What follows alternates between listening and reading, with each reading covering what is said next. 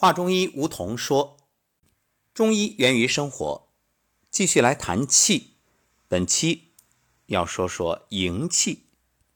在上一讲说了宗气，其中谈到宗气者，营卫之所合。这营气和卫气加起来都称为宗气。那么，究竟什么是营气呢？营气是血脉中具有营养作用的气，因富于营养。所以称为营气。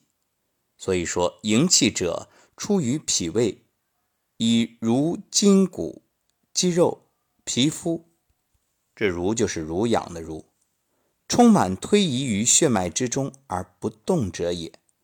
由于营气行于脉中，又能化生血液，故常常营血并称。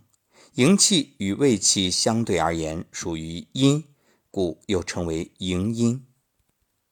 它的生成与分布，营气是由来自脾胃运化的水谷精气中的精粹部分，与肺吸入的自然界清气相结合所化生。宗气是营卫之所合，其中运行于脉中者即为营气。所以说，营者水谷之精气也，合调于五脏，撒陈于六腑，乃能入于脉也。故循脉上下，贯五脏，络六腑也。分布呢？营气是通过十二经脉和任督二脉循行全身，贯五脏而络六腑。十二经循行，营气出于中焦，也就是脾胃，循行到手太阴肺经，由手太阴肺经再传注到手阳明大肠经，再传到足阳明胃经，然后依次传注到足太阴脾经、手少阴心经、手太阳小肠经、足太阳膀胱经。足少阴肾经、手厥阴心包经、手少阳三焦经、足少阳胆经、足厥阴肝经，最后由足厥阴肝经复注入手太阴肺经，构成了营气在十二经脉中循行流注全身的道路。这就是营气的十二经循行。再说任督循行，营气在十二经循行周流时，还有另一分支，从肝别出，上至额部。循颠顶，下行项的中间，沿脊骨下入为底部，这是督脉循行的路径。其脉又络阴气，上过毛际入脐中，向上入腹里，此为任脉循行。再进入缺盆部，然后下注入肺中，复出于手太阴肺经，构成了营气的任督循行路径。营气的十二经脉循行和任督循行，形成营气的十四经流注次序。如此自上而下，又自下而上，出阴入阳，又出阳入阴，相互逆顺运行，如环无端。正如《内经》指出：“营气之道，内谷为宝，谷入于胃，乃传于肺，流溢于中，不散于外。经专者行于经隧，常营无已，终而复始。”是为天地之纪，故气从太阴出，注手阳明，上行注足阳明，下行指肤上，肤就是脚背的意思。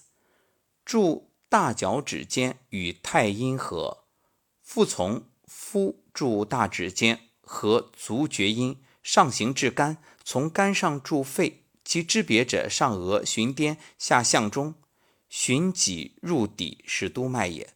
若阴气上过毛中入脐中，上循腹里入缺盆，下注肺中，复出太阴，此营气之所行也，逆顺之常也。关于营气的循行速度，根据《灵枢》记载，有两种计算方法。第一个呢，就是呼吸定息计算法。人体经脉的总长度是十六丈二尺，一呼一吸为一息。这后面呢，所谓一吸的吸是休息的息，一呼一吸，营气就运行六寸，一昼夜的呼吸次数大约一万三千五百吸，故以呼吸次数计，营气循行一周为二百七十吸，那么一昼夜营气循行的周次为五十周。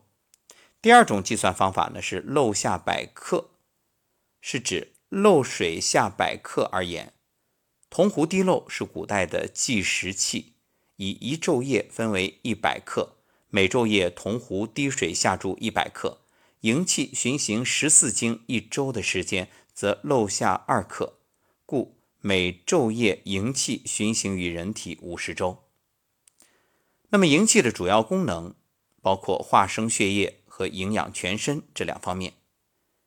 化生血液，营气经肺注入脉中，成为血液的组成成分之一。营气者，密其津液，注之于脉，化以为血，上注于肺脉，乃化而为血。还有营养全身，营气循脉流注全身，为脏腑经络等生理活动提供营养物质。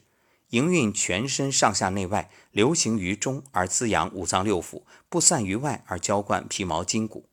总之啊。营气主要由脾胃中水谷精气化生，行于脉中，成为血液的组成部分，而营运周身，发挥其营养作用。故荣者水谷之精，合调于五脏，撒陈于六腑，乃能入于脉也。源源而来，化生于脾，总统于心，藏受于肝，宣布于肺，失泄于肾，灌溉一身。目得之而能视，耳得之而能听，手得之而能握，足得之而能步。脏得之而能液，腑得之而能气，注入于脉，少则涩，充则实。常以饮食滋养，则阳生阴长，变化而为血。所以你看这一段对营气的描述多重要，就是说有了营气，视力会变好，听力会变好，手的握力增强，然后脚步也有劲儿，然后脏呢得之。能液，腑得之能气，就是脏腑得到营气的滋养，马上也是功能健全。所以要想健康，你这个营气必不可少。因此，无论你现在是生病状态还是健康状态，都要好好的补养营气。好，营气就说到这里。那么下一讲我们接着来谈胃气。